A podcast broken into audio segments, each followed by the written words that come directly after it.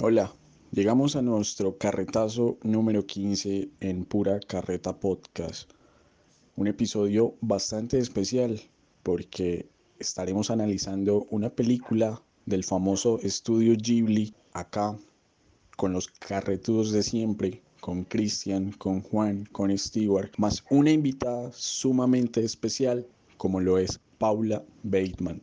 Pero ocurre una novedad y es que antes de comenzar con estas disertaciones históricas cinematográficas, vamos a escuchar a dos grandes amigos de la casa, dos personas sumamente especiales para nosotros como lo son Jaime Jaramillo, no el historiador, no es Jaime Jaramillo Uribe, sino un compañero podcaster también desde Medellín con su podcast precisamente Música Podcast, algo más musical que lo que nosotros hacemos. ¿Dónde está?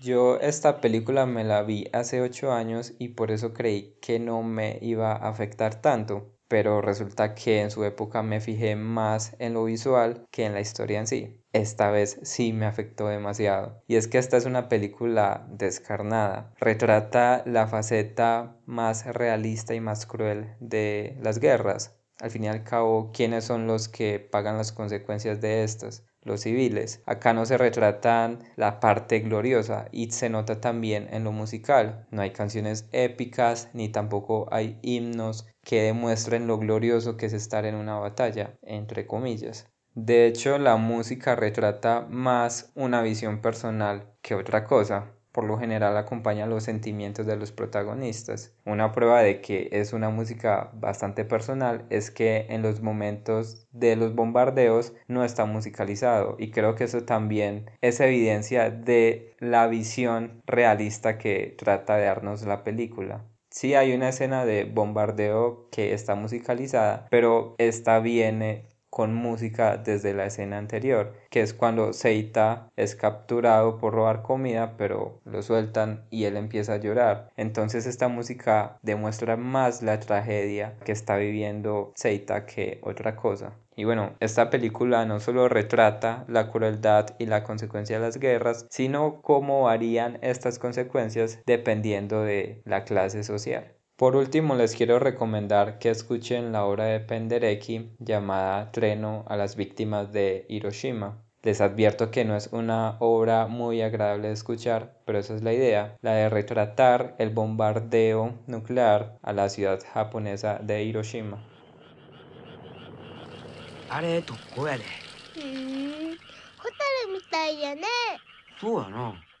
Y desde la ciudad de Bogotá nos acompaña ni más ni menos la que yo diría la mayor fan que hemos tenido desde que empezó el proyecto, Daniela Jabonero. Eh, y qué manera tan especial de incluirla dentro de nuestro podcast que con un comentario que ella nos lanza, nos hace acerca de la película que estamos analizando en el episodio de hoy de Estudio Ghibli.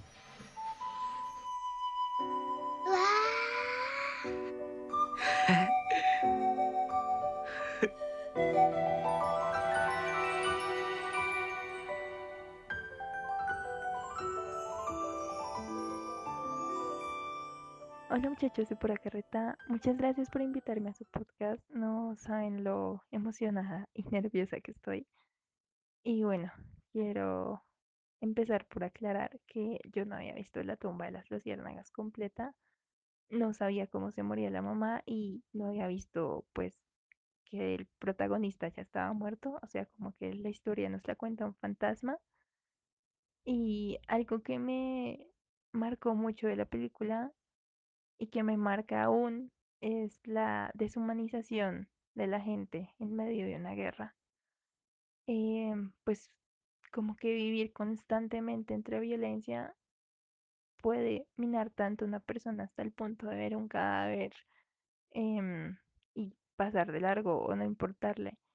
Y con esto me refiero pues a la primera escena de la película donde los barrenderos como que pasan por la calle como recogiendo los cadáveres y simplemente dicen, ah, mira, uno más. y como que no les importa que sea un niño ni nada así. Eh, no sé, es ver y ahí se demuestra mucho también, digamos, en las escenas donde ellos también están como muy hambrientos y pedían comida y la gente como que no les importaban que, que fueran niños. Y es ver no solo los estragos que hace una guerra físicamente o, o estructuralmente a un país, sino también mentalmente a cada persona.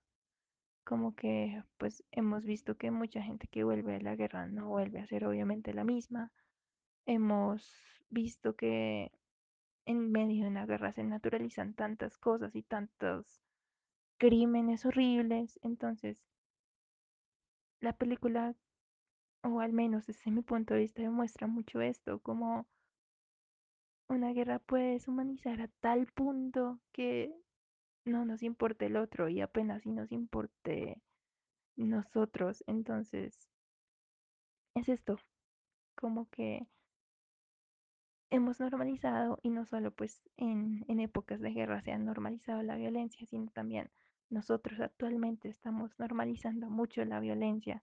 Vemos todos los días que murieron tantas personas o que hubo una catástrofe en tal lado y ya es como que, ay, miren, otra cosa, qué vaina, ¿no? En vez de aterrorizarnos y, y creo que está horrible normalizar la violencia, normalizar como, no sé, como que ver que alguien lo robó y pasar de largo. Entonces, es esto, la guerra y pues en especial la, Segunda Guerra que fue como tan horrible y tan sangrienta normalizó tanto la violencia y eso se ha quedado hasta nuestros días, donde no nos importa el otro, donde no, no tenemos ni mínima empatía. Entonces, es esa mi opinión sobre la tumba de las luciérnagas, que creo que desde ahí empezamos a normalizar muchísimo la violencia, muchísimo la muerte y la guerra, como si fuera algo que está bien, pero claramente no está bien.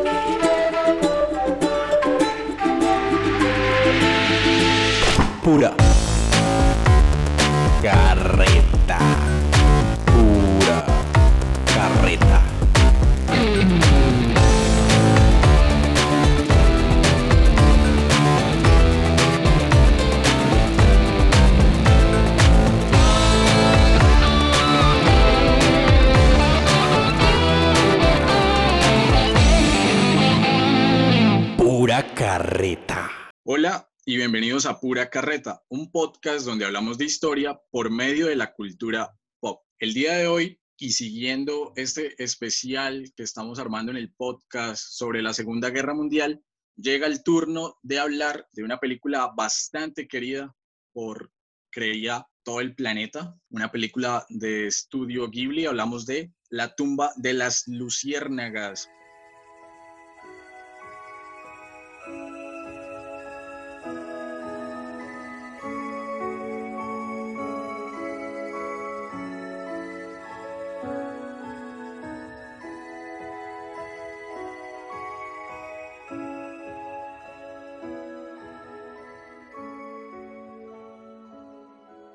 Pero antes de entrar en materia, antes de hablar sobre esta, la que yo considero una historia lacrimógena, como es costumbre, en Pura Carreta contamos con la participación de Stewart y de Juan Sebastián Aguilar. ¿Cómo están muchachos? ¿Qué tal, Cristian? ¿Cómo está, Juan? ¿Qué tal, Stewart, Cristian? ¿Cómo están? Preparadísimo para seguir con este especial de la Segunda Guerra Mundial. Bueno, y la sorpresa que ya habíamos anunciado en redes sociales justamente para este episodio sobre la tumba de las luciérnagas es que tenemos una invitada muy especial. Desde la ciudad de Bogotá nos acompaña Paula Bateman.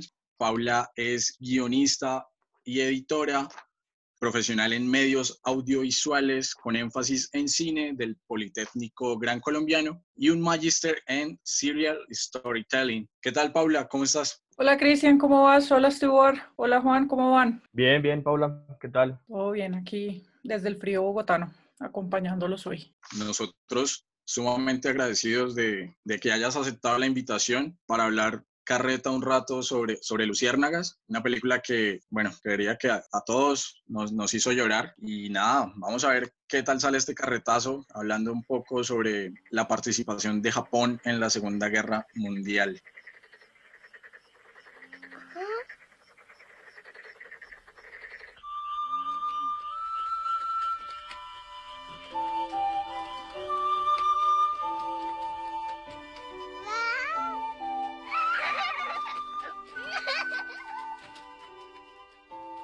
Antes de entrar de lleno a la historia, a lo que nos cuenta Luciérnagas, hemos de mencionar dentro de la ficha técnica de la misma, como ya les dijimos, es una película producida por Estudio Ghibli del año 1988, cuyo director es Isao Takahata, basada en el relato homónimo de Akiyuki Nasaka del año 1967. La música es de Yoshio Mamiya y la fotografía de Nabuo Koyama. Un resumen así, una sinopsis modo bestia sobre Luciérnagas es la historia de dos hermanos, de Seita y de Setsuko, tratando de sobrevivir durante los últimos meses de la Segunda Guerra Mundial. Tenemos ya los datos técnicos de, de Luciérnagas, pero me parece que no podemos empezar este carretazo sin antes hablar sobre el impacto de Estudio Ghibli en nuestras vidas. Me gustaría preguntarles a ustedes tres que me acompañan hoy en el podcast, ¿cómo conocieron Estudio Ghibli? ¿De dónde surge y demás la, el cariño que creo todos le tenemos?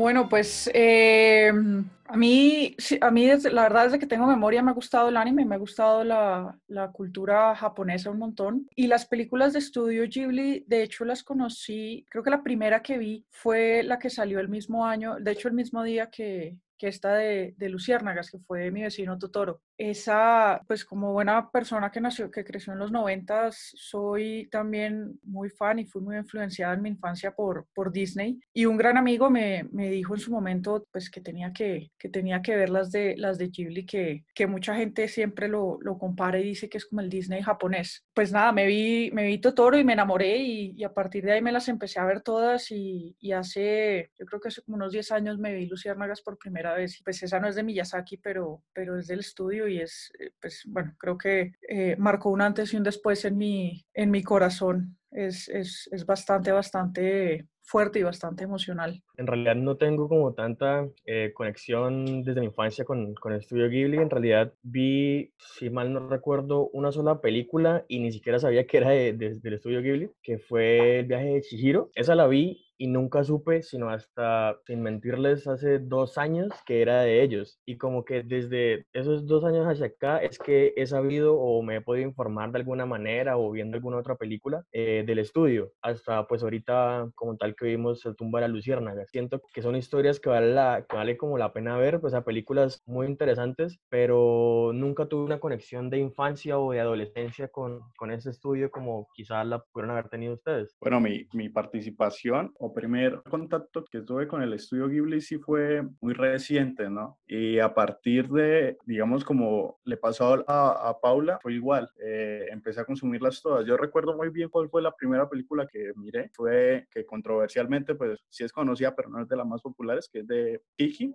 la entregas a domicilios, esa chica que va y se independiza y es bruja y tiene su proyecto de entregas. Empecé con Totoro, la más popular, El viaje de Chihiro, y otras que ya son producciones eh, del mismo estudio, que van desde Susurros del Corazón, El viento se, se levanta el viento, y pues al final La tumba de las luciérnagas es como la más significativa. Pero a mí me encantan, si bien no son todas, la mayoría. Eh, Porco Rosso también me gusta. Entonces hay muchas producciones que de pronto dejamos escapar del estudio. Es necesario nombrarlas porque tiene una particularidad en la forma de, de, de demostrarnos historias que yo creo que tiene que llegar a más público. Y en lo personal, he de admitir que mi conexión con Ghibli no es muy fuerte. En esto quiero hacerle como mi reconocimiento a mi hermana, que fue la que siempre me, insistió en que las viera y demás. Obviamente no las he visto todas, ni siquiera ahorita que, que la mayoría están en, Netflix. Digamos, no he aprovechado eso, pero sí las vi, por ejemplo, cuando Señal Colombia hizo el ejercicio, un ejercicio me parece muy interesante de proyectarlas y de traer esa animación oriental, esta animación japonesa al país de una forma de libre acceso. Pero bueno, hablamos de Ghibli, es un estudio japonés con sus grandes fundadores, con Miyazaki, con, con Takahata, pero relacionando un poco y entrando a hablar de luciérnagas, no podemos empezar sin mencionar el marco espacio-temporal en el cual se ubica, se ubica la película, ¿no? Hablamos de una película, como ya hemos dicho, en la Segunda Guerra Mundial, en los últimos meses de, de esta Segunda Guerra Mundial, pero nos gustaría comentarles a nuestros queridos oyentes por qué Japón, por qué el imperio japonés entra a la Segunda Guerra Mundial. Una guerra mundial que inicia en el año de 1939, termina en el 45, una guerra supremamente devastadora, no solamente para Europa, como lo fue la primera, sino en general precisamente para todo el mundo. Esta sí fue una, una verdadera guerra mundial que involucró prácticamente a, todos los continentes. Entonces, ¿qué podemos decir, muchachos, sobre por qué Japón entra a la Segunda Guerra Mundial? ¿Qué lo motivó a entrar en este, en este conflicto bélico? Pues bueno, como que sí hay todo un contexto detrás, pero diría que puntualmente hubo eh, dos hechos que hicieron que Japón primero entrara a la guerra y que tuviera como un conflicto tan cercano con, con Estados Unidos. O sea, bueno, conflicto cercano eh, no porque se llevaran bien o eran, o eran amigos y empezaron a pelearse, sino como que realmente hubo más batalla entre ellos dos, porque bueno, Estados Unidos había embargado, bueno, había hecho que Japón se embargara el petróleo que tenía, lo había obligado a, a desalojar territorio chino que estaba, que bueno, habían como conquistado, y eso es parte como de, de, de eso, de, de la conquista que Japón había estado haciendo. Ese embargo motivó a que Japón en diciembre del 41, si no estoy mal, tomara la decisión de atacar Pearl Harbor. En realidad, una, como un movimiento bélico en guerra, es inteligente hacerlo en primavera o incluso en verano, pero hacerlo en, en, invierno, en pleno diciembre, como que toma por sorpresa y apenas, apenas eh, Pearl Harbor fue destruido como para que Estados Unidos no tuviera las tropas marítimas suficientes estalló la guerra, Estados Unidos se la declara y Japón se ve en el inevitable hecho de entrar del lado de, de, Alemania, de Italia. Entonces, por lo menos de, como desde, de, desde mi perspectiva, yo diría que eso fue lo que motivó a, a, Japón, el hecho de que Estados Unidos embargara el petróleo aquel y que atacara Pearl Harbor, lo que pues ya desembocó en que entrara la guerra.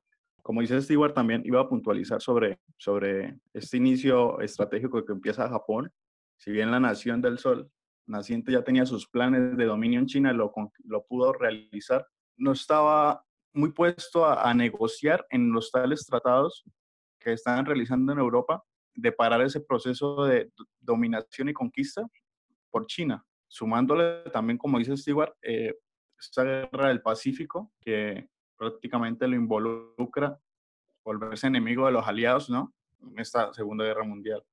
Entonces es un proceso de como de resistencia a partir de empezamos a, tener esos territorios, no vamos a negar, no vamos a ir de acá y empezar a controlar esas islas del Pacífico que pues, son sumamente importantes para Japón, sobre todo para el suministro de sus, pues, de sus propios ciudadanos japoneses.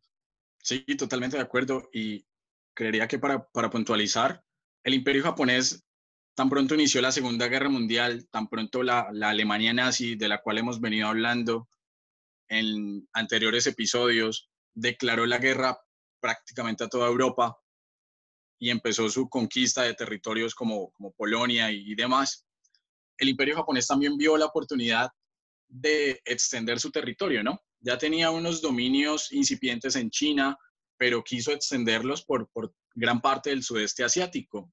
En parte, y también lo mencionaba Stewart, sí tenía, o bueno, tuvo un embargo petrolero por parte de Estados Unidos fuerte, pero es que los problemas económicos japoneses eran sumamente complicados. Hablamos de un aumento en la población considerable para un archipiélago. recordemos que Japón no tiene, bueno, en estos momentos no tiene territorio continental. Hablamos de un archipiélago que dependía, como ya dijimos, del petróleo extranjero y que importaban alimentos.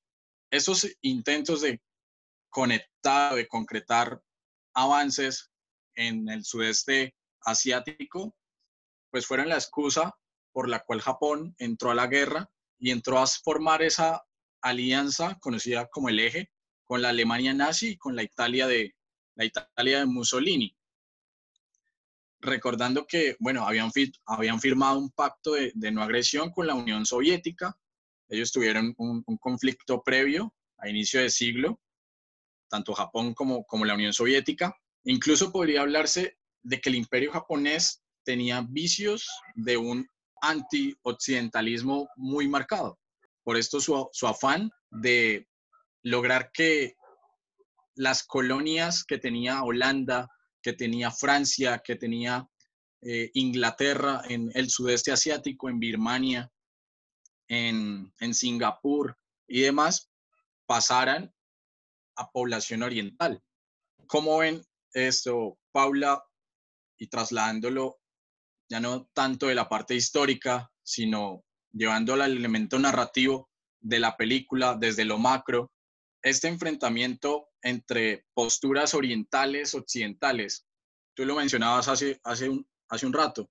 Se dice que Ghibli es el, el Disney japonés, evidentemente no lo es, tiene unas diferencias muy marcadas, pero ¿por qué se habla de, de estas comparaciones tan, tan peculiares? Creo que hay varias razones. La primera, eh, pues la, primera más obvia por la que se comparen es porque son las dos casas de animación más grandes y más reconocidas en términos mundiales. Ningún otro país, ni siquiera hoy en día, tiene la industria de la animación tan desarrollada como la tiene en Estados Unidos y como la tiene Japón. Y de la misma manera que, Disney siempre se ha asociado a la imagen de Mickey Mouse, que es como el, logo pues de, Disney, Totoro se convirtió en ese, en ese también logo de, de Ghibli. Em, hay una cosa, un, pequeño paréntesis que quería hacer sobre lo que estaban hablando ustedes ahorita de sobre las razones por las que Japón entró a la guerra y toda su, su intento de invasión a la China o pues a, la parte continental de Asia.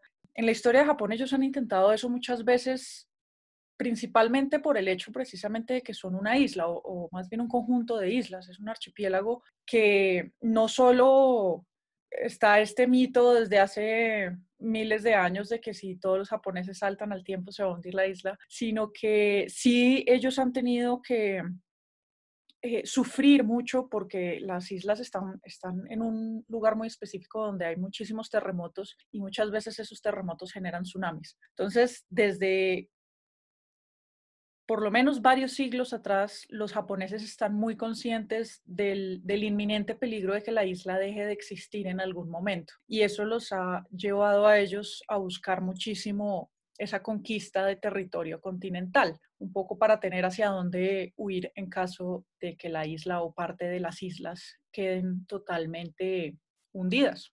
Y eso creo que es un, es un paralelo interesante que se puede hacer incluso con, con, la película de las, de las luciérnagas. No creo que de ninguna manera que esto sea un paralelo deliberado por parte de los, de los directores, pero sí precisamente la principal motivación de, de, los protagonistas de Z y de, y de Setsuko, que es la, la hermana chiquita, es la de encontrar un territorio, es la de encontrar un hogar, y es toda esa travesía de, de ellos dos por, por, por, hallar el lugar más seguro en donde se puedan quedar. Y creo que es un poco, es lo que, estaba tan, lo que ha estado toda la vida tan arraigado en los japoneses y que, y que fue gran parte la razón por la que, por la que ellos siempre han, han buscado esa, esa conquista pues, de la parte continental. Y ya cerrando ese paréntesis, volviendo a tu, a tu pregunta más puntual, hay muchas diferencias, pero creo que la que más se viene a la mente eh, si comparamos Luciérnagas con cualquiera de las películas de Disney o cualquiera de las películas americanas en general, ya, ya hablando en más términos de, de cómo son las, las narrativas orientales y occidentales, es que las occidentales, en particular las americanas, siempre se han enfocado en el heroísmo. Cuando se habla de guerra y cuando se ven películas de guerra, siempre son películas heroicas, son narraciones heroicas. Y eso lo hemos visto en todo tipo de películas de guerra en la que están ellos involucrados. Siempre el protagonista es el héroe y siempre, por supuesto, es una batalla ganada, que es totalmente lo contrario a lo que tenemos acá. Acá nosotros no tenemos héroes, no tenemos villanos tampoco, que eso es muy americano, el de, el de ser muy específicos en cuál es el enemigo y que el enemigo es el malo. Acá no, acá de hecho se podría decir que los villanos de esta historia son los mismos japoneses, los mismos civiles japoneses que, que por sus acciones o por su negligencia o por su falta de actuar permiten la muerte de estos dos niños. Y creo que esa es la diferencia más, más, más grande que, que los americanos siempre, y en particular por un tema propagandístico en, en, su cine relacionado con temáticas de guerra, se enfocan en el heroísmo y se enfocan en la parte de la acción. Y yo nunca he visto una película, ninguna otra película de guerra que me conmoviera emocionalmente como, como Luciérnagas, porque es una película absolutamente humana de víctimas y no de, no de heroísmos eh, propagandísticos o, o, heroísmos baratos. Siguiendo esa, esa reflexión que hacía, es un comentario pequeño, esa reflexión que hacía Paula sobre que, que en realidad no tenemos un villano muy marcado dentro de la película, quizá lo podemos reducir a que esta es una película de, de, vivos y muertos, ¿no? Una película en la que obviamente es un ambiente mucho más íntimo de la guerra, una película en medio de la guerra, pero no sobre la guerra, y eso es sumamente valioso, bueno, desde ese aporte que le hace la animación oriental, en el caso de Estudio Ghibli, a, estas, a esta forma de contar la guerra, porque igual recordemos que, y esto dentro del, de nuestra profesión como historiadores, se dice que la historia la escriben los vencedores y las formas de escribirla obviamente tienden a favorecer, en este caso, independiente de las atrocidades o de las, los crímenes que hayan cometido estos, comillas, vencedores, a favorecerlos. Pero Luciérnagas no lo hace. Luciérnagas aterriza muy bien la historia en estos dos hermanos y sí nos enteramos de los sucesos externos, de los bombardeos, de la rendición japonesa, pero nunca sin dejar el foco de esta historia particular de estos dos hermanos.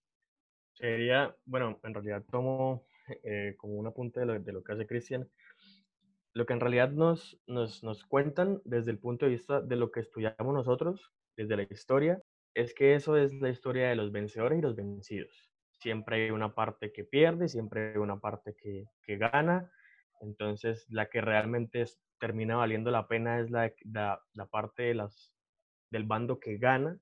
Ese demasiado encomillado porque, porque al fin y al cabo simplemente es una, una narración con una intención. O sea, en realidad no hay, o sea, no hay que, no hay que ponerlo como algo tan, tan general, solo como que sí se quiere mostrar una intención y, y, por qué nosotros fuimos los que ganamos y qué nos, qué nos llevó a ganar y es lo que, lo que mencionaba lo que mencionaba Paula, así como que por eso se caracteriza el, el cine americano, el, el, el hecho de, de, que ellos siempre tienen que ser los, los, los que ganan y los que salvan a, salvan a todo el mundo y eso lo volvemos a, a poner en, en, duda porque no es salvar a todo el mundo, es salvar al país de ellos ni siquiera, o sea, donde las películas se desarrollan en esos territorios, no en, y si pasan a otro lado es, son clips cortos o escenas cortas o escenas contadas, ¿sí?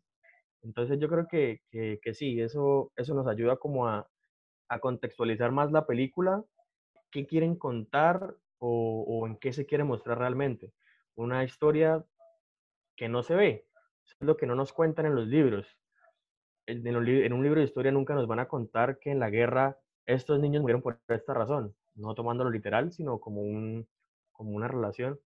Es ver que, que en realidad es una historia totalmente humana, que en lo personal, bueno, soy como un poco de, de, de no tan no tan sentimental, pero que igual uno, uno llega a percibir bastante. Yo retomando la, la idea de, de Christian y Stewart frente a, al estudio de trabajo sobre eh, historia de sub, subalternos, también quiero acoplarla con, con una pregunta dirigida a, la, a nuestra narrativa, ¿no? Que estamos hablando sobre cómo realizan, en este caso puntual, historias de guerra o sobre la guerra y cómo Ghibli listo, utiliza el, el, recurso de las víctimas, ¿no? Tratándolo de emparejar con lo de la narrativa histórica, que solo quedaría en eso, en de pronto una cuestión estadística de números de víctimas, cuántos fueron, eh, ciudades destruidas, bla, bla, bla, bla, bla. Pero quería preguntarle puntualmente a Paula sobre este recurso de que sean niños, ¿no? Que es muy particular, que lo utiliza Ghibli. ¿Por qué en la tumba de las luciérnagas sus protagonistas, si bien son las víctimas, son ellos dos?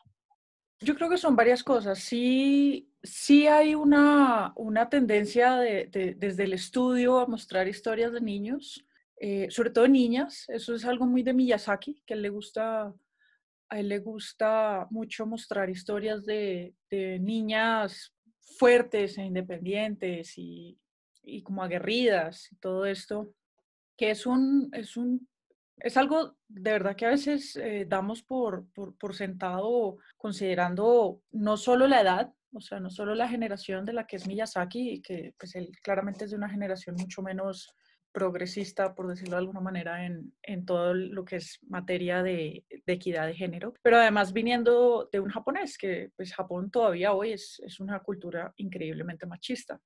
Pero ya puntualmente sobre los niños en la tumba de las luciérnagas, yo creo que la razón por la que son niños tiene que ver justamente con el nombre y con, una de la, con el título de la película y con una de las temáticas principales, que es el, el tema de, de, lo efímera que es la belleza y de lo, de lo frágil que es la, la inocencia.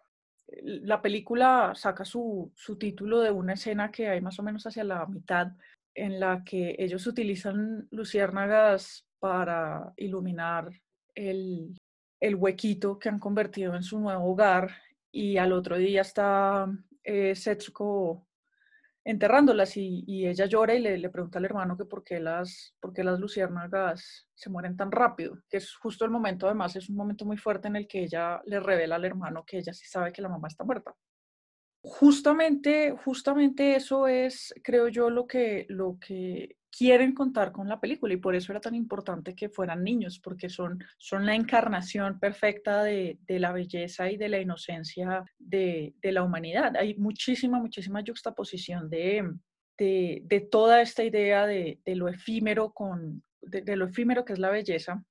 Y, y, se ve mucho, mucho, sobre todo en la inocencia del personaje de Setsuko. Por eso yo creo que era tan importante que, que fueran niños. Además, porque creo que es, es mucho más fuerte el concepto, mejor dicho, ahorita lo que, lo que estaban diciendo ustedes de que la, la en, pues en, historia se habla mucho de que la historia la han, la han escrito los, los, ganadores, que es pues, absolutamente cierto, pues siempre las historias que se quedan por fuera son, son ni siquiera las de los perdedores, porque esos al menos eh, algo cuentan, sino las de las víctimas, las de los, los, los inocentes que, que que pierden la vida o, o, que pierden la dignidad o lo que sea a lo largo de, de estos eventos. Y esa realidad era mucho más fuerte si se muestra con, con, personajes tan frágiles y tan vulnerables como son los niños. No podían hacer básicamente nada por sí solos. Da esa idea de que, de que estos niños no pueden escapar de la realidad, pero la película, aunque se centra en estos dos niños, igual sí refuerza mucho la, la idea de que nadie de estos civiles podía escapar de esa realidad, porque igual nos muestran finalmente lo irrelevantes que son los muertos eh, en esta guerra en muchas otras tomas. Nosotros vemos tomas de pilas pues de gente quemada, el muerto que se encuentran los niños en la playa y siempre es a, a pasar por encima, un poco como al principio de la película, que es el final de la historia, los guardias de seguridad de la estación de tren pasan por encima de, de, de Zeta y, de, y del otro niño muerto, que es como sus muertes son, son tan irrelevantes, la de, la de los dos niños protagonistas, como la del resto de personajes que hemos visto, solo que aquí se enfocan en esta particular. Y es que precisamente hablando de esa, de esa constante lucha entre hablar de vivos y de cómo poco a poco tanto Seita como Setsuko pierden simple y llanamente la capacidad de vivir porque, o sea, uno como niño, o bueno, yo me pongo en el lugar, no está preparado para asumir este tipo de responsabilidades. En el caso de Seita, o sea, la responsabilidad de ser cabeza de, de su familia, de, este nuevo, de esta nueva familia, entendiendo que, bueno, igual él siempre estuvo esperando a su papá, ¿no? De hecho, hasta el final de la película que como que es consciente de que su papá no va a volver. Pero en esta relación entre vivos y muertos, creo que la película hace un ejercicio también interesante, porque sí, muestra a la mamá de estos dos chicos con estas quemaduras sumamente fuertes. Muestra lo que mencionaba Paula, muestra el tipo en la playa muerto que, que Setsuko pensaba estaba durmiendo muestran cómo entierran a las luciérnagas y demás, pero hay pequeñas escenas a lo largo de la película que reflejan esencia de la vida, ¿no? Muestran a unos pajaritos alimentándose, eh, unos pichones y demás. En el estanque, si bien el contraste con el refugio y la desolación que hay en el refugio, el estanque está lleno de vida, está lleno de, animales, de, flora y demás.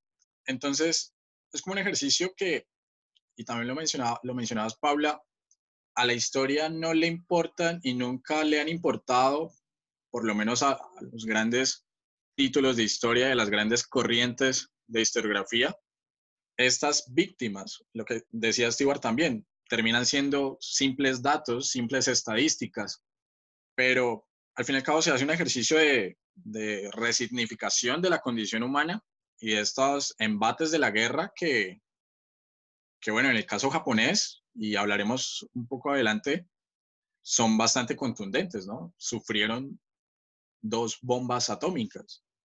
Sí, yo, yo creo que la película más que, mejor dicho, yo, yo siento que uno cuando ve la película, eh, la primera idea que se lleva es que es una película sobre la muerte, ¿no? Sobre la muerte de estos dos niños. Pero realmente yo creo que, que más allá de eso, y precisamente por los detallitos que tú decías ahorita, Cristian, de, de, todas las otras imágenes que muestran de contraste frente a lo que sí está vivo, yo creo que más que una película sobre la muerte es, es una película sobre la tragedia de vivir. Y eso es, eso es lo más, lo más eh, visceral, creo yo, que se, puede, que se puede utilizar como temática cuando se va a hablar de las víctimas de un conflicto armado, independientemente de, de cuál sea este, de las víctimas sí, las, las, víctimas que son 100% víctimas, las que no tenían nada que ver, las, que no tienen eh, ningún tipo de, de, de influencia en, en, las decisiones que se toman que llevan a, estas, a estos conflictos y, que son las que al final sufren más. Y eso yo creo que era lo que principalmente querían mostrar acá. Y es que dentro de esa, dentro de esa misma lucha constante como lo mencionas, esa, lo que es la tragedia de vivir, un momento en el que a Seita no le importa que estén bombardeando la ciudad, que estén bombardeando Kobe. De hecho, lo celebra. Celebra porque ve la oportunidad perfecta para conseguir comida, provisiones. Literal está saltando de alegría cuando y le celebra, saluda a un, a un avión cuando, cuando pasa por la ciudad. A ellos no les importaba la guerra, no les importaba si el imperio japonés, el gran imperio japonés, cómo iba ganando, perdiendo, con bajas, con grandes victorias. A ellos simplemente les preocupaba sobrevivir, sobrevivir dentro de una guerra que fue sumamente dolorosa para diversos países, ¿sí? En el episodio de hoy nos centramos en Japón, pero, pero hablamos de el tema del antisemitismo, el holocausto judío, lo que sufrió Polonia, Francia, Inglaterra y demás. Entonces, una tragedia que si bien en este caso se habla desde Japón, es aplicable a todo el mundo y que aún hoy en día sigue vigente. Sí, o sea, en, realidad es importante como, como tener eso en cuenta.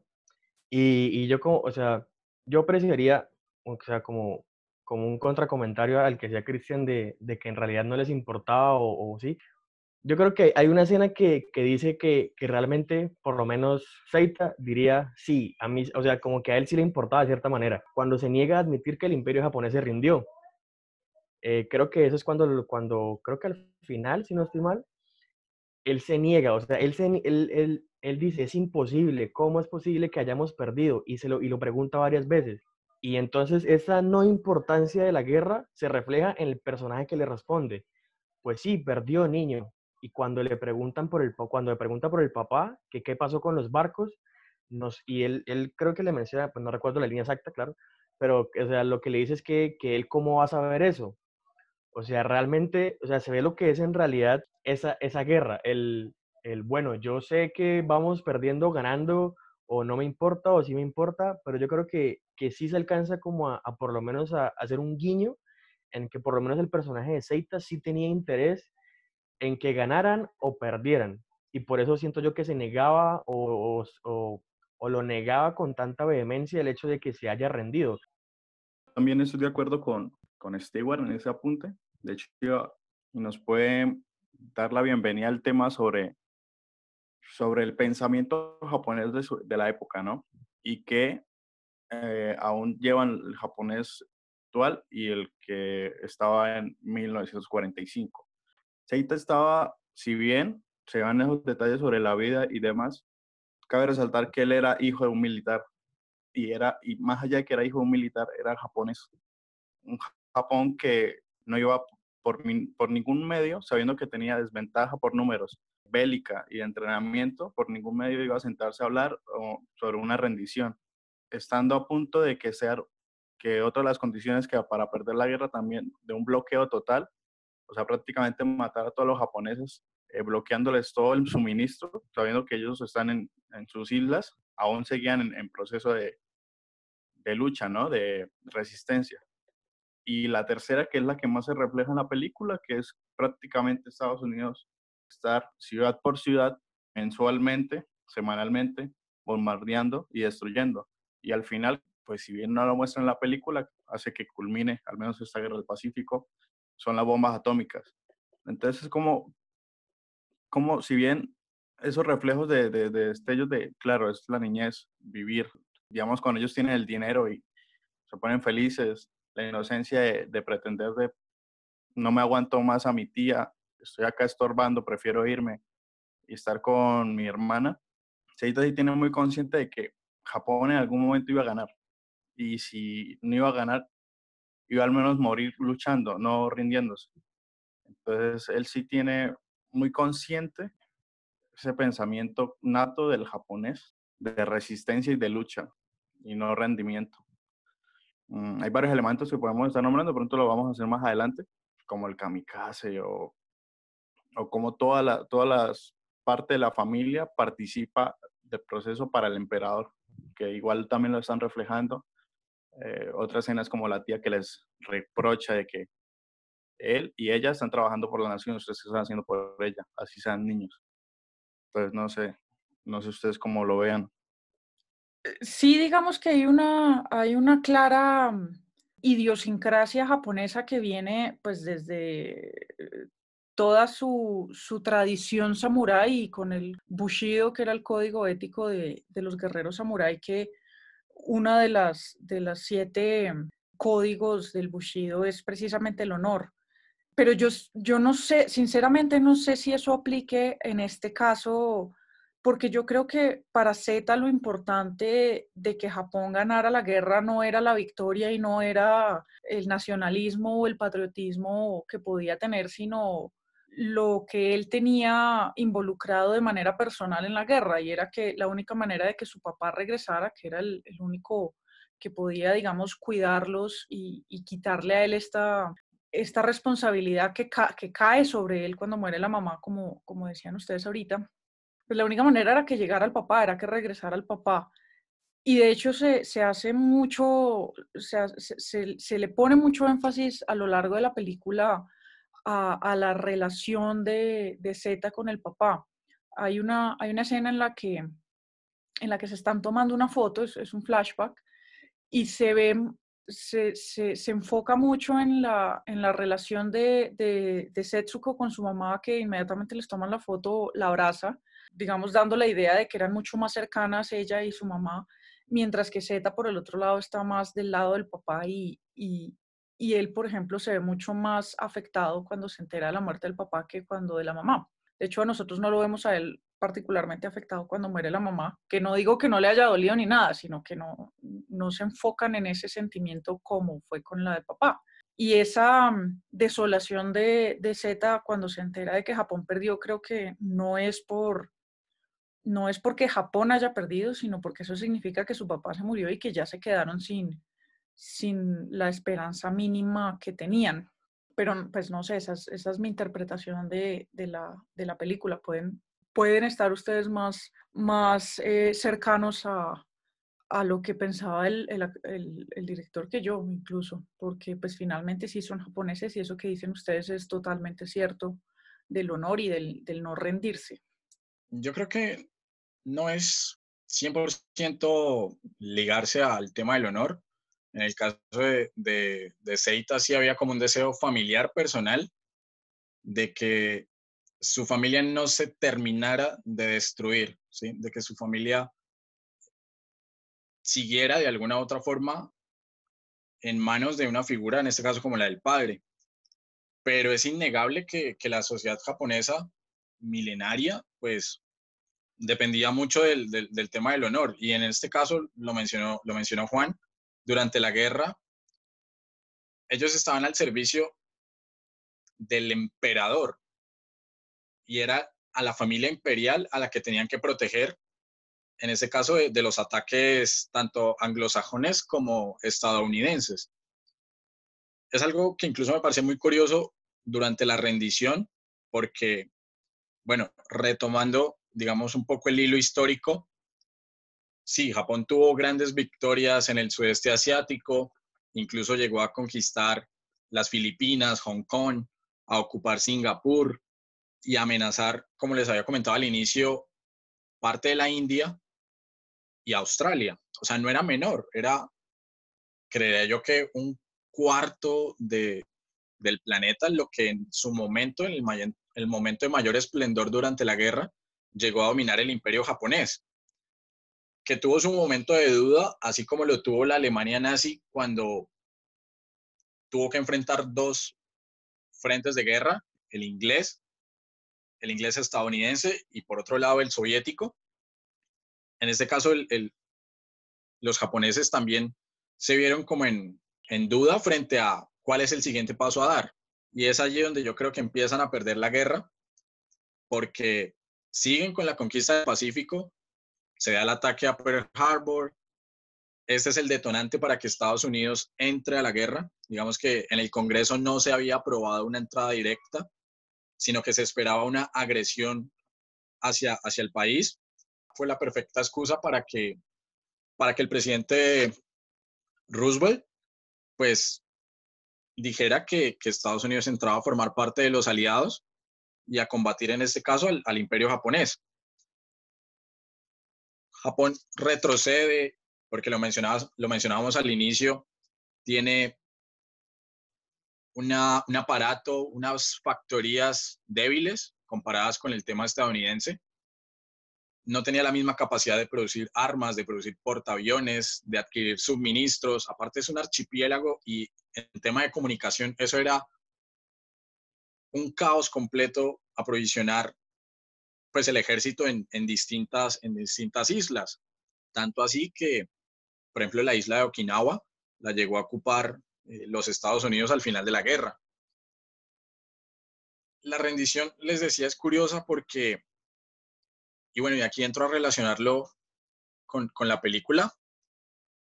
En los momentos previos a, a las bombas atómicas, cuando ya Japón estaba acorralado, no tenía salida,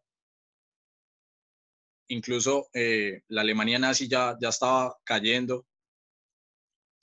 Y bueno, entendiendo que en Estados Unidos es una particularidad, asumió otro presidente, ¿no? Murió Roosevelt, asumió Truman, se estaba desarrollando el proyecto Manhattan, eh, que de hecho es célebre porque tuvo a, mentes brillantes como la de, la de Albert Einstein y a Oppenheimer dentro de sus, pues dentro de sus filas, ¿no? Desde esta lista de científicos.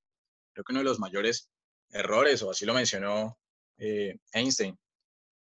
Truman decide que la mejor forma de frenar a Japón, al imperio japonés, perdón, es dar un golpe de autoridad en el que se mencione que ellos no van a aceptar una negociación, sino que necesitan la rendición total.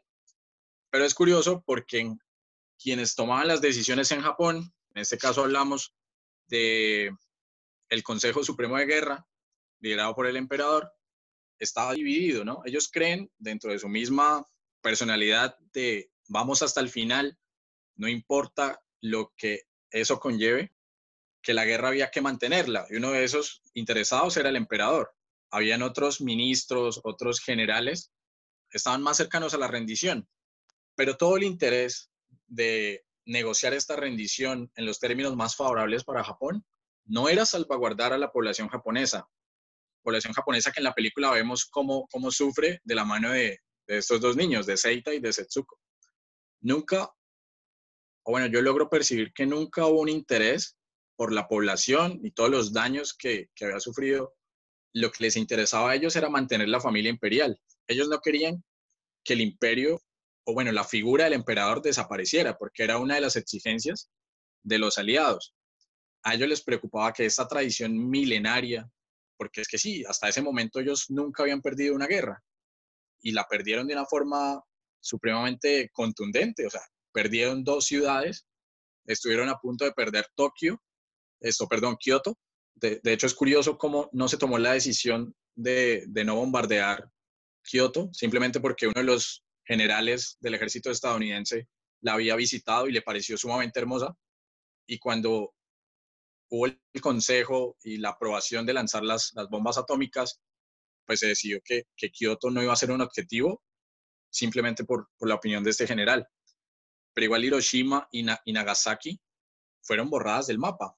Entonces, y ya para cerrar, porque me estoy extendiendo un poco, es ver eso, que a la dirigencia, en este caso imperial, monárquica de Japón, no le importaba su población, sino la figura, el tema de figurativo. ¿Cómo lo ven ustedes?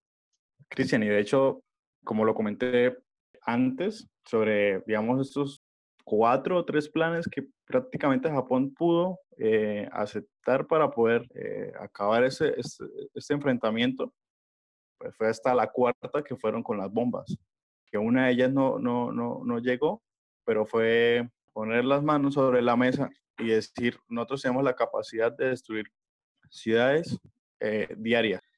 Después de haberlas bombardeado durante todo ese tiempo, hasta que llegaron a ese punto de destrucción masiva, pudieron tomar el sí y rendirse. Eh, frente a lo del, la figura del emperador, es clara y es tan clara su participación que aún se mantiene. Ya no tanto como antes con una participación política o de decisión, sino de linaje y se mantiene a partir de preservar un orden cultural, porque aún está. Es curioso e increíble que se mantenga y que aún, pese a todas las consecuencias, aún está en, eh, en la actualidad es esa figura muy importante para el japonés. Y pues en esos enfrentamientos fue contundente en la decisión. Prácticamente Japón, porque aún lo recuerdo cuando leí un artículo sobre la resistencia japonesa frente a, los bombardeos, el propio emperador, que normalmente el japonés de a pie nunca lo escucha, les tocó dar comunicados con su propia voz para que pararan la resistencia, porque el japonés aún quería seguir luchando, pese a la destrucción de estas dos, ciudades. Sumamente importante este, este, este, papel de influencia que tiene hacia su comunidad, ¿no? En este caso, los japoneses. Yo quería hacer una, un, comentario sobre, sobre el tema de las bombas, relacionándolo pues a la, a la película, el tema de hoy, yo no sé si se ha deliberado por parte de, de, del escritor y, de, y, del director de la película, pero mm, sí creo que hay algo que, que se puede relacionar mucho con, con, lo que fueron o lo que implicaron las, las dos bombas atómicas en, en, Hiroshima y Nagasaki, y es que los, lo que nosotros vemos de, de, bombardeos en la película, en su gran mayoría, no son bombardeos, y esto era, esto era un, un, mm, tipo muy particular de, ataque que, que, sí hacían los americanos, sobre todo a las ciudades mucho más antiguas en Japón, porque la gran mayoría de las casas eran de madera. Era muchísimo más económico para ellos simplemente botar eh, fuego, digamos, que, que, que quemara las casas más que bombas, pero además tenía un, una, un segundo objetivo y es que las bombas destruyen lo físico, las bombas pues eh, explotan las casas y las calles y a la gente, pero hay una, hay una sensación mucho más fuerte de, de, quebrar el espíritu cuando se, cuando se queman las casas. Yo no sé, no sé exactamente por qué es, yo me imagino que de pronto porque la, la bomba es demasiado, demasiado arrasadora, entonces si a uno encima de su casa le cae una bomba, pues no va a quedar nada de la bomba, de, perdón, no va a quedar nada de la casa, pero si se quema, si se quema todo, sí van a quedar los, los suficientes cimientos como para que uno tenga esa sensación de, de estar viendo la casa vuelta, vuelta a pedazos, la casa totalmente consumida. Y creo que eso le rompía más el espíritu a los japoneses y, y se ha dicho en, en, en muchas ocasiones que eh, más allá de, lo, de que era más económico, era también esa intención de, de, de afectar, de hacer un ataque a las mentes y a los corazones de los japoneses más allá de a sus cuerpos, que finalmente fue lo que ellos hicieron con Hiroshima y Nagasaki. Bien, bien lo decía eh, Stuart, creo, ahorita, ellos hubieran perfectamente podido atacar Kioto o incluso Tokio. Y no lo hicieron, y más allá de porque Tokio sea una ciudad pues, espectacular y, y no se quisiera dañar, era porque ellos no querían dañar necesariamente el país, ellos querían simplemente quebrarle su, su espíritu, que es del que hemos estado hablando, el espíritu del honor, el espíritu del no rendirse, el espíritu guerrero, el espíritu samurái. Y creo que ese pudo haber sido una manera digamos, subrepticia de los directores, del director y del escritor de demostrar esta, esta técnica de los americanos, que de hecho nunca en la película mencionan a los, a los americanos por, por nombre, digamos, lo que hablaba yo hace un rato de que en ningún momento se habla del enemigo, pero, pero creo que sí pudo, pudo haber sido de pronto un paralelo con lo que buscaban ellos más allá de, de la destrucción de las ciudades. Y creo que lo lograron. O sea, lo lograron porque, porque bueno, el emperador Hirohito buscó de cualquier manera, o sea, cualquier manera terminar con esa guerra. ¿Por qué? Porque ya estaban, como, como lo menciona Paula, o sea, como que la intención de los americanos era destruirlos desde su punto cultural, o sea, lo que más les dolía culturalmente a ellos era el honor y sí, lo, el simbolismo de, de que era para ellos casa, el verla destruida después de, de, de los ataques, de los de los bombardeos o de los, de los ataques incendiarios, lo lograron. Entonces Hirohito buscó de cualquier manera el hecho de terminar la guerra. ¿Cómo lo buscó? Buscó aliados, buscó a la Unión Soviética para que sirvieran de mediador, de un tipo de mediador ante, ante el otro bando, el de los aliados, para que les ayudara a terminar la guerra. Buscó ayuda en países neutrales, bueno, que se hacían llamar neutrales, como Suiza o mm, como el Estado, bueno, como el Vaticano. Pero entonces, ¿qué sucedía? Por lo menos con el Vaticano y con Suiza, que eran estados tan pequeños que no tenían la suficiente, la suficiente voz internacional. Listo, entonces nosotros lo ayudamos. A lo que ellos terminaban siendo, o sea, si, si realmente aceptaban la ayuda, si realmente aceptaban el hecho de ayudar a Japón, lo que iban a terminar siendo eran simplemente unos mensajeros. Sí, nosotros recibimos el mensaje y lo llevamos, solo porque a nosotros no nos van a atacar. Entonces, como que el hecho de romper su honor y romper ese, ese, esa, esa ideología o, o como se pueda llamar japonesa, sí se logró. Entonces, materializado, o sea, materializado hasta qué punto? O sea, hasta el punto de, que el, el, 15, el 15 de agosto se produce la rendición. Pero entonces, no recuerdo mal, si no, si no recuerdo mal, es hasta septiembre que se firma el acuerdo de Potsdam, que es donde lo firman ambas partes, Estados Unidos, eh, la Unión Soviética, Inglaterra, Japón y China, si mal no estoy, donde, donde deciden rendirse y ahí prácticamente es donde acaba la guerra. O sea, Japón ya no podía más.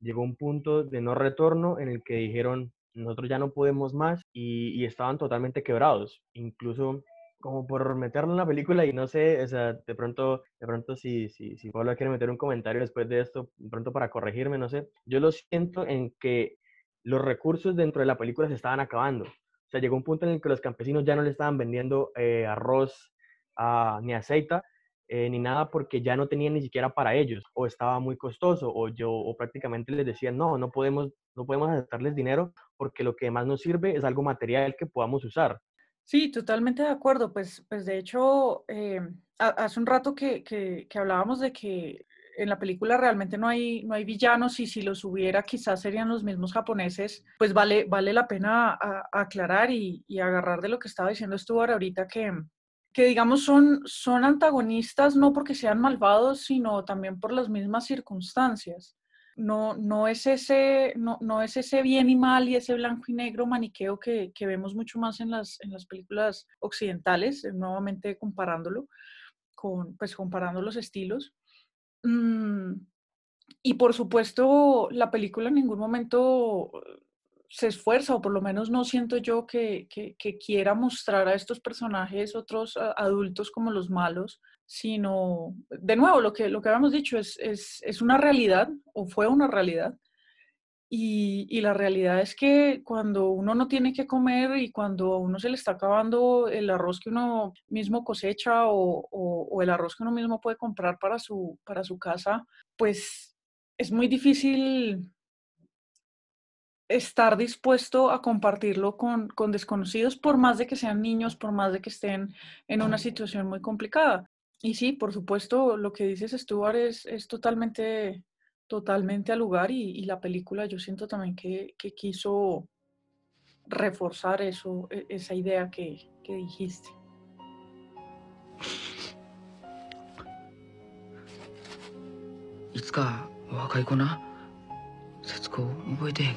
¿Itsuka 若い子な節子覚えてへんか野吹の近くの墓地行ったことあるやろあそこにいてあるわお母ちゃん大きなクスの木の下のなんでホタルすぐ死んでしまう Para ir cerrando ya esta conversación sobre, sobre Luciérnagas, sobre este hito de la animación mundial, o sea, no, no lo reduzcamos ya solamente a si es oriental o occidental, sino, sino mundial. de hecho, creo que se clasifica a Luciérnagas como una de las mejores películas sobre la guerra, ¿no? Habiendo tantas otras, bueno, las estamos tomando en este especial, como El pianista, películas más recientes como, como Dunkerque, que sigue manteniéndose a pesar de, de ya tener sus años, ¿no? Pero para cerrar, me gustaría hacer un comentario, o bueno, que quisiéramos un diálogo, una charla en torno la, creo que es la última escena de la película, si no, si no me falla la memoria, y es que si bien al inicio en el plano espiritual, que es de hecho es uno de los planos más importantes para, para, los japoneses, y esto se ve reflejado no solamente en la animación de Ghibli, sino en distintos animes, eh, películas y demás, esta convergencia entre lo, lo, terrenal y lo espiritual. La película inicia con Seita encontrándose con, con Setsuko y con el, la cajita de caramelos oxidada y demás, y termina con este par de hermanos juntos en el, no sé cómo, bueno, se le llama el más allá, el, ese plano del que estamos hablando, viendo a un Japón moderno. Y la reflexión es, o, bueno, la quería dirigir un poco hacia allá. Sí, Japón sufrió la guerra de una forma costosa, sí, Japón tuvo dos, sufrió dos bombas atómicas, la importancia del imperio japonés desapareció, pasó a ser un estado con un primer ministro y demás, pero Japón siguió, Japón avanzó, Japón se pudo, pudo sobrellevar todas estas cargas tan pesadas hasta el punto en que hoy, si hablamos del plano económico, es uno de los socios más eh, cercanos a los Estados Unidos. Yo creo que, que, desde una perspectiva personal, las percepciones que, que puedo tener em, sobre, sobre lo que es Japón, diría que, que son como muy, como muy particulares. Uno llega a pensar que, que Japón puede llegar a ser uno de los lugares más extraños del mundo, porque como que llama mucho la atención su cultura hoy en día, que incluso, o sea, como que se mantienen costumbres que siempre han estado. Eh, una, por mencionar como una de ellas, es el hecho de quitarse los zapatos antes de entrar a lo que es la casa. O sea, como que hay una zona para, para eso después de la puerta y bueno, o sea, como que son costumbres tan particulares que, que todavía siguen viendo. Lo que mencionaba eh, al principio del, del episodio y es que pueden llegar a ser también una cultura muy machista, pero que en realidad la cara, la cara, digamos, pues yo le diría la cara comercial de Japón es que llama demasiado la atención y por eso como motiva o, como que incita tanto a, ir a Japón, a como ver sus, sus trenes bala, a ver qué tanto, o sea, qué tanta repercusión puede por lo menos en, este, en, estos, en estos tiempos llegar a tener el, el, anime o que siempre ha tenido, cómo empezó a cambiar eso, o sea, que el, cómo Japón llegó a convertirse en, en algo tan particular, tan llamativo, tan interesante, tan moderno, pues hasta cierto punto, diferente de, de, otras, de otras culturas o partes del mundo, países, como lo queramos llamar. Pues yo creo que, que esa sería como la percepción que, pues percepción personal que tengo sobre, sobre Japón porque más allá de eso, pues eh, sinceramente me llaman la atención, pero no al punto de querer, uf, viajemos a Japón, qué interesante sería ir a Japón, si se da la oportunidad sería perfecto porque son, sería genial de conocer, pero no es una cultura que particularmente me llame tanto la atención. Yo creería que como que esa es mi, percepción personal acerca de lo que puede ser Japón o lo que es hoy en día, por lo menos para mí. Yo Uy, pues a mí, bueno, como dije al principio, a mí, a mí la, la, cultura sí me ha, me ha, parecido fascinante desde, pues desde que tengo memoria, la verdad. Y frente al, frente al final que mencionaba Cristian, uno de, de, los temas que, que, hablamos hoy principalmente fue la, la diferencia que hay entre, entre estas películas asiáticas y en particular de, de Ghibli con, con, lo que conocemos nosotros más aquí en Occidente. Y una de las cosas que, que mencionaba yo es que, pues el tema de los héroes y los villanos que no está tan, tan determinado como para nosotros aquí en Occidente es necesario. Pero creo que otra, otra cosa muy, muy, muy importante también, eh, que es bastante diferente, es que nosotros en Occidente estamos acostumbrados y prácticamente exigimos eh, que las películas y las historias que consumimos tengan resoluciones eh, estables y resoluciones permanentes. Y eso no pasa acá. Y yo creo que, yo creo que ese, ese final es, es un poco ese contraste que es algo que hacen mucho a lo largo de la película. Ya lo hemos hablado de tanto el contraste entre, entre lo que está vivo y lo que está muerto, Mm, pero también ese contraste de que, la, de que el Japón moderno, el Japón actual, que, que logró sobreponerse a, a, los dos bombardeos y logró sobreponerse a, a, a, la guerra, una guerra en la que pues, vale, pues, vale mencionar que no fueron víctimas solamente ellos, pues lo que hicieron con China fue absolutamente despreciable, pero ellos se lograron sobreponer y yo creo que ese último plano hace también un, un contraste, ¿no? Que, que, ese Japón de hoy, vivo y brillante y, alegre y, maravilloso y futurista, que es un poco como la idea que, que Japón genera a nosotros en Occidente, está construido sobre, sobre todas esas personas que, que, no llegaron a verlo y sobre personas como, como Seita y como, como Setsuko que, que fueron, de nuevo, las, las víctimas de, de las circunstancias, de los eventos que, que no tenían mucho que ver con ellos realmente. Y creo que por eso es que los muestran en un Japón mucho más moderno, es un final amargo, es un final, no, pues no es un final feliz claramente porque los dos se mueren, pero, pero digamos que tampoco es un final absolutamente triste porque pues lo triste pasa antes. De hecho, pues la muerte de, de Setsuko pasa primero y nosotros desde el inicio sabemos o, o nos, nos sospechamos que va a suceder porque la película empieza con, con Zeta diciendo que él se murió y, y, lo vemos morir solo, entonces pues cualquiera digamos que podría inferir que eso significa que, que Setsuko también murió. Entonces no es una sorpresa al final que ellos mueran, que no deja de ser absolutamente devastador, pero no es una sorpresa. Entonces yo creo que más bien lo que ellos quisieron fue terminar con esa nota de un poco más abierta frente a que, a que cada quien saque también sus propias conclusiones de, de lo que de lo que puede significar esa, esa, ese contraste entre el Japón moderno y, y las víctimas del, del, ayer, ¿no? del pasado.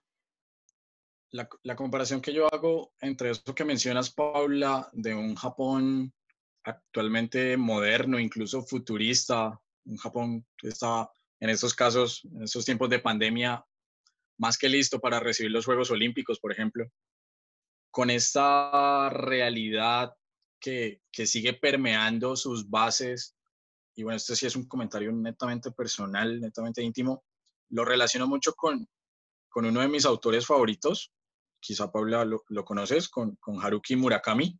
La escritura, o bueno, el Japón que plasma Murakami en sus libros es un Japón, yo le diría que un Japón depresivo, un Japón que está cansado, está agobiado precisamente de esas expectativas internacionales sobre lo que deberían ser o lo que en algunas partes de su economía han evidenciado, ¿sí? Eso no se puede negar, no se puede negar que Japón en el área tecnológica es uno de los mayores competidores y demás, pero la base de la sociedad japonesa, y lo muestra muy bien Murakami, y creo que lo muestra también en Ghibli en este caso con Luciérnagas, es un Japón individualista, es un Japón, o sea, no hay que irnos más allá de que la tasa de suicidios en Japón es sumamente alta, esto también provocado por esa pérdida de la colectividad, que no estoy seguro si se da precisamente con el fin de la Segunda Guerra Mundial, esta colectividad rural trasladada a este nuevo escenario de las ciudades, donde, donde priman pues mis intereses por los, sobre los de los demás, pero me parece que, que es precisamente ese contraste, ¿no? Como desde, desde un cerro, desde una banca, estos dos personajes, estas dos víctimas, ven el futuro, un futuro, una burbuja, podría decirse. Pues de hecho, Ahora, ahora, pues ahora con lo que estás mencionando, se, se me ocurre otra, otra cosa y, y, que creo que puede ser más, más cercana de pronto a lo que a lo que querían ellos significar con el final, o quizás estoy aquí desvariando y, y no tiene nada que ver, pero por lo que estabas hablando ahorita, eh, sí, Japón un poco un poco lo que le pasó a Japón en estos últimos años, desde, desde mediados del siglo pasado hasta ahora, siento yo que se puede hacer el paralelo con, con los niños a los que les toca crecer muy rápido, ¿no? Los, los famosos niños precoces, que pues precoz muchas veces se utiliza solo en el, en el sentido sexual, pero, pero realmente pues haciendo, haciendo alusión a, a, que, a que fue un país, fue una nación que tuvo un estilo de vida muy particular durante muchísimos años, estamos hablando de siglos y milenios, que duró varios siglos cerrado, totalmente cerrado al resto del mundo durante, la, durante el periodo Tokugawa y que fue prácticamente obligado por los mismos americanos a, a, a salir al mundo y a, ser parte del mundo hacia finales del siglo XIX. Entonces estamos hablando que fue un país o que es un país con una, con una historia y con un bagaje milenario, pero que realmente empezó a ser parte de la, de la agenda global, digamos, hace pues unos 200 años, menos, unos 150 años, y que los primeros 50 quizás eh, fueron un poco de organizarse y, empezar a, determinar cuál era su, lugar dentro de este orden mundial. Y una vez lo tuvieron claro, que fue esta, esta idea de conquista de la que hablaron ustedes todo pues, gran parte del capítulo, finalmente tampoco funcionó y a las malas les tocó aprender que su lugar era otro, pero este ya fue un lugar mucho más impuesto por, por, los, por los vencedores, por los americanos. La influencia que ha tenido Estados Unidos en, en Japón desde finales de la Segunda Guerra Mundial es toda. Y yo creo que eso es lo que vemos nosotros hoy en día, ¿no? Como esos, eh, ese país al que le tocó crecer a las malas y, y desarrollarse a las malas y evolucionar a las malas en un periodo, digamos, en comparación o proporcional a lo que era el resto de su historia, eh, pues muy corto. Y creo que eso podría ser un paralelo muy interesante que hacer de ese Japón moderno precoz, de alguna manera, con estos niños, pues que finalmente también fueron precoces, a los que les tocó crecer a las malas en un, en un ambiente hostil y en un ambiente absolutamente violento y, y cruel y pues nada, lo único sería esperar que Japón tenga un, un, final un poco más feliz que el de, que el de Zeta y, y, Setsuko. Frente al final de la película, yo creo que fue una, un final dirigido para, para, para el japonés. Este, este final, más allá de, claro, murieron, como se ve, como es evidente desde el comienzo de la película, uno ya sabe como a qué va a dirigir la, el fin, ¿no? Van a morir, va a ser un poco triste, va a ser una tragedia en sí y están plasmando la guerra, pero cómo a partir de eso y cómo desarrollándose toda la historia llega a un fin y es como al Japón que florece. Ahora bien, la interpretación que tengo es de Japón. Yo tengo una relación cercana en el sentido de, pues sí, consumidor de productos, qué sé yo, series, anime, manga, interesada en la misma comunidad en cultura, tanto tradicional como actual, y pues uno creería que mi comentario puede ser positivo, ¿no? Yo siento que Japón actual es muy diferente al como, como fue incluso a comienzos del de, siglo XX. Después de este proceso de guerras, eh, Japón tuvo un cambio en su percepción como sociedad muy fuerte y eso está evidenciado prácticamente en su, su cultura. Siento, no sé si puede ser un poco polémico, pero el Japón actual puede ser como una bomba de humo para el occidental. Eh, lo que reflejan y lo que muestran puede ser un Japón que de pronto ellos quisieran ser o llegar, a, digamos, a, a partir, digamos, de la determinación de lo que eh, muestran en sus mangas o animes, ¿no? En la cuestión comercial. Daga más, digamos, como en el caso que, que, nos nombra Cristian, como autores, o sea, reprochados por, por el Japón, el japonés de a pie, de que está reflejando como la sociedad pues, prácticamente machista, consumidora, se me va esa palabra, pero es como falsa entre ellos, le quita como, como esas ganas de no de ir, porque es muy interesante ir y conocer, apreciarlo, pero llega a tener como, como ese toque fantasioso que no es cierto, ¿no? Como, como fallido. Y puede, para muchas personas puede incomodar lo que estoy diciendo, pero pues si se interpreta de esa manera, pues estudia un poco más frente a la cultura actual japonesa, es muy chocante para nosotros. Em, no tanto para el japonés o, o para el occidental. Esa sería como mi reflexión frente al Japón. Ah, que, que sí es existente, que sí todo esto que nos dan, sí hay alguna parte, pero es como hacer el ejercicio de, de reinterpretar lo que, lo que quieren transmitir. 今日は兄ちゃんもっとええもんもろてきたんや節子の大好きなもんやで兄ちゃんどうぞ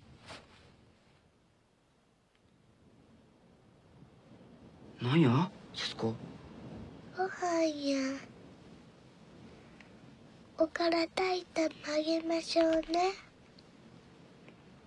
どうぞお上がり Bueno, llega el momento de terminar este carretazo. Hablamos de Luciérnagas, una película que en el podcast se estuvo esperando con muchas, muchas ansias.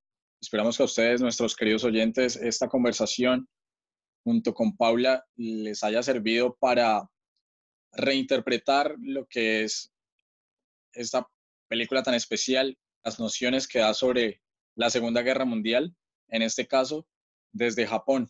Pero no podemos irnos sin antes calificar la calificación habitual del podcast, una calificación universitaria que como ustedes conocen, toma valores desde 0 hasta 5 y arrancamos con Stewart, en este caso con, con grandes historiadores del imperio japonés, de, Japón. Señor Stewart, ¿cuántos Kiyoshi Inoue le da su merced a la tumba de las luciérnagas? Bueno, Yo creo que, que, que en realidad la película tenía expectativas de ella porque se los juro que, que, no me alcanzan la- la- las manos para contar cuántas personas me la habrán recomendado en algún punto, eh, sea por una cosa, sea por la otra. Cuando anunciamos que iba a salir, como, o sea, como que mencionaban el hecho de, "Ay, va a llorar mucho, y yo, bueno, sí, veámosla, ¿qué tal? En realidad es una película que me parece supremamente interesante por todo lo que muestra, todo lo que llega a simbolizar. Yo le daría una calificación de un 4 o 5. En realidad la película me gustó muchísimo, pues en realidad nunca, pues nunca me tocó la fibra hasta el punto de, de llorar en ningún momento. En realidad esto, no, no, no soy muy de eso, pero, pero en realidad la película es muy buena. Entonces yo le daría un 4 o 5. 4,5 para Luciérnagas. Señor Juan Sebastián Aguilar, ¿cuántos Ishimoda Show le da a su merced a esta película? Ok. En las calificaciones pasadas de las películas, normalmente siempre he sido como muy tajante en, en el contenido histórico. No quiero decir que en esta no lo vaya a hacer, pero me va a ganar más la nostalgia por, por el estudio y por, por, por la importancia que le tengo a esta película desde hace muchos años. Veo que es una película que transmite, que llega, que cumple su objetivo y pues en la parte histórica también lo hace. Si bien como, como durante el capítulo, pues Pablo nos lo dice de que la narración no va, no muestra ni buenos ni malos, ni un fin próximo, final, la película lo consigue en una cuestión histórica, se reinterpreta. Tiene muchos recursos que de por sí pudimos hablarlos y se transmitió en ese mismo capítulo. Yo sí le voy a poner un 4-8 por no ponerle un 5 como de perfección, pero me gusta su animación, la historia, la narrativa, la música. Me gusta mucho. No sé si, si esté mal calificada, pero para mí es muy, muy, muy buena. Y antes de, de que lance mi, mi, calificación, le agradeceríamos a, a, Paula, nuestra invitada especial en este carretazo sobre la tumba de las luciérnagas, que nos diera precisamente cuántos Tobushi Ukishi le da a, pues a luciérnagas, calificación. Uy, yo, yo creo que le doy un 5 también, como, como Juan Sebastián. Creo que hay, hay, varias, hay varias cosas a tener en cuenta, eh, o por lo menos para, para, saber por qué le doy la, la, la calificación, más allá de, de, que comparto con Juan mi, mi, mi punto débil por el estudio, también es que pues por un lado aplaudo la originalidad de lo que hablábamos, de, que no sea una película maniquea, de que no sea una película propagandística eh, y ni siquiera que sea una película que busque victimizar a Japón como nación durante la Segunda Guerra Mundial, sino todo lo contrario. Es una película, yo creo que en términos históricos se entiende muy bien que, que no se trataba de hacer ver a Japón como el bueno o el malo, sino a ciertos personajes muy, muy específicos como las víctimas y no, y no a Japón como nación. Y también porque, porque creo que, que es una película que sabe, sabe generar emociones muy fuertes, sabe generar un impacto emocional sin tener que recurrir a, a, a, a recursos narrativos, digamos, más baratos. La, la muerte, por ejemplo, de, de la hermanita de, de Setsuko hubiera podido ser una sorpresa, hubiera podido ser un famoso plot twist.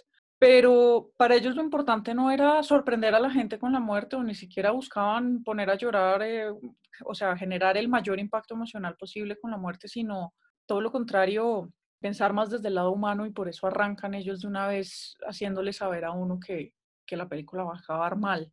Y creo que es una película que, que en su estilo yo diría que no es la película más, más bonita de animación que yo he visto de Japón, ni siquiera de la época, pero sí, sí creo que tiene muy claro que es una película en la que la emoción está por encima del, del arte y de hecho los planos más bonitos que tiene la película son en el, en el montaje que hay hacia el final de, de, de, Setsuko haciendo diversas actividades que hacía cuando estaba viva, que muestran justo cuando se muere. Esos son los planos más, más, más bonitos que hay en toda la película. Y yo creo que, yo creo que es muy aplaudible también eso, que, que se enfocaran más en contar una buena historia, en una historia muy, muy, muy personal y muy, muy, muy humana, más allá de del estilo artístico, que igual, pues, a mí me gusta, pero pues es más un tema subjetivo de a quienes les gusta y a quienes no. pero que no, en ningún momento quisieron embellecer la tristeza o embellecer la realidad, sino mostrarla tal cual era y, más bien los, los planos más estéticos dejarlos para, para un momento más de ensoñación. Y eso, eso se lo reconozco un montón a la película y creo que todas estas, todas estas razones eh, suman a que, a que yo le dé una calificación de 5. Bueno, y en lo personal, ¿cuántos Suetmatsu Kenjo le doy a Luciérnagas? De entrada digo que, que yo también le doy un 5. Parece una película que el tema histórico lo sabe manejar. De hecho, no, no sé, no sé si es un comentario cliché sobre la película, pero siendo una película animada sobre la guerra me parece que es la más humana, la que logra tocar más fibras y la que logra una mejor percepción sobre, sobre las condiciones y cómo poco a poco, y lo hablamos en el episodio, se da esta tragedia de lo que es vivir en medio de una guerra, con todas las limitaciones, con todo los, lo que esto implica. Es estudio Ghibli, no, no hay creo que nadie que, al que no le guste la banda sonora, no hablamos mucho de ella, pero, pero se mencionó, creo que añade el justo punto de, de inflexión a ciertos momentos que la hacen aún más íntima. Me parece una película sumamente personal y que, no sé, esperaría, aunque quizás estoy siendo muy, muy utópico, que nosotros como colombianos, con toda la situación que hemos atravesado por más eh, con tantas décadas de conflicto armado, pues que en algún momento se haga un trabajo, sea desde el cine, sea desde la literatura, tan preciso sobre retratar estas condiciones y retratar todos estos avatares de la guerra. Podría perfectamente hacerse un Luciérnagas en Colombia. Están, lastimosamente, los escenarios están. Y nada, es una película que, que no había visto antes, pasa a ser de, de mi top favorito. Entonces, resumiendo todas las, calificaciones de los participantes hoy en el carretazo sobre Luciérnagas, nos da como resultado un 4,8, 4,8 Luciérnagas, una calificación bastante alta. Por lo general, los, las películas que analizamos acá no, no suelen obtener una calificación de ese tipo, pero, pero bueno, lo tiene bien merecido. Agradecerle a, a Paula por su participación, por acompañarnos en, este carretazo, por sacar estos, estos minutos de, su agenda y, venir a hablar con nosotros, carreta, un rato sobre, sobre la Segunda Guerra Mundial, a Stewart y a Juan, por, por seguir vigentes en este proyecto que va tomando fuerza. Recuerden que, que el podcast a nuestros queridos oyentes lo consiguen en plataformas como Spotify, eh, Apple Podcast, Google Podcast, Anchor, Deezer, que estamos en redes sociales como, pues, en Instagram como arroba pura carreta podcast, en Twitter como pura carreta pod y Facebook como pura carreta podcast. Esto ya es la despedida, muchachos, Paula.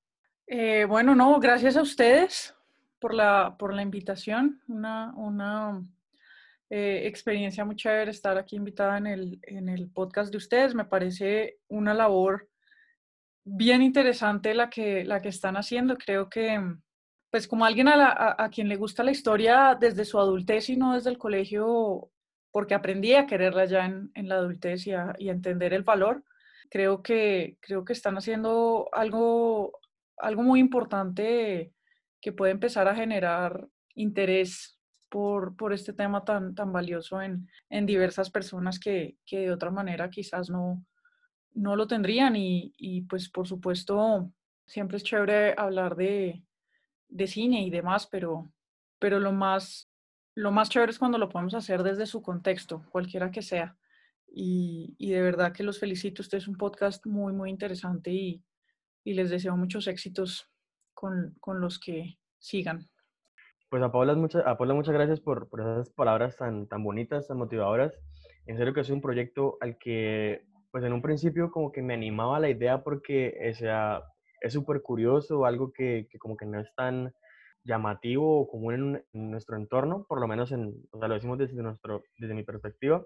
En realidad, luego se le va cogiendo cariño y, y aprovechar que, que, en realidad puede llegar a ser algo mucho más allá el hecho de, de, aprender a difundir, a difundir la historia de maneras diferentes, porque al fin y al cabo prácticamente los que, los que leemos historia terminan siendo otros historiadores o muy pocas personas interesadas los que leen libros académicos de historia. Entonces llevar, llevar, llevar a las demás personas desde lo que nosotros llamamos un podcast en el que analizamos la historia desde la cultura pop es lo más, o sea, como lo más interesante y lo, lo más importante de este proyecto.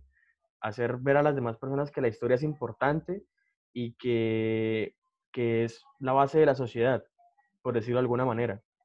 Entonces, muchas gracias por, por, por estar con nosotros, Paula. Eh, Cristian, Juan, nos vamos, pero nos vemos en, el siguiente episodio, nos oímos. Así es, Stewart, nos vamos dándole las gracias personales a Paula por la participación, por sus comentarios tan precisos frente a la película, por ser la indicada para hablar, en este caso, sobre el estudio Ghibli y, sobre la profundización del tema de, de, de Japón. Yo creo que todos aprendimos frente a el proceso creativo que tiene Ghibli a comparación, digamos, en un caso más occidentalizado Disney. Y pues muchas gracias por estar acá con nosotros. Y no siendo más, esperamos que sigan conectados con este especial de la Segunda Guerra Mundial. Lo que sigue está bueno. Ya Paula, mil gracias, mil gracias por todo. Nos vamos.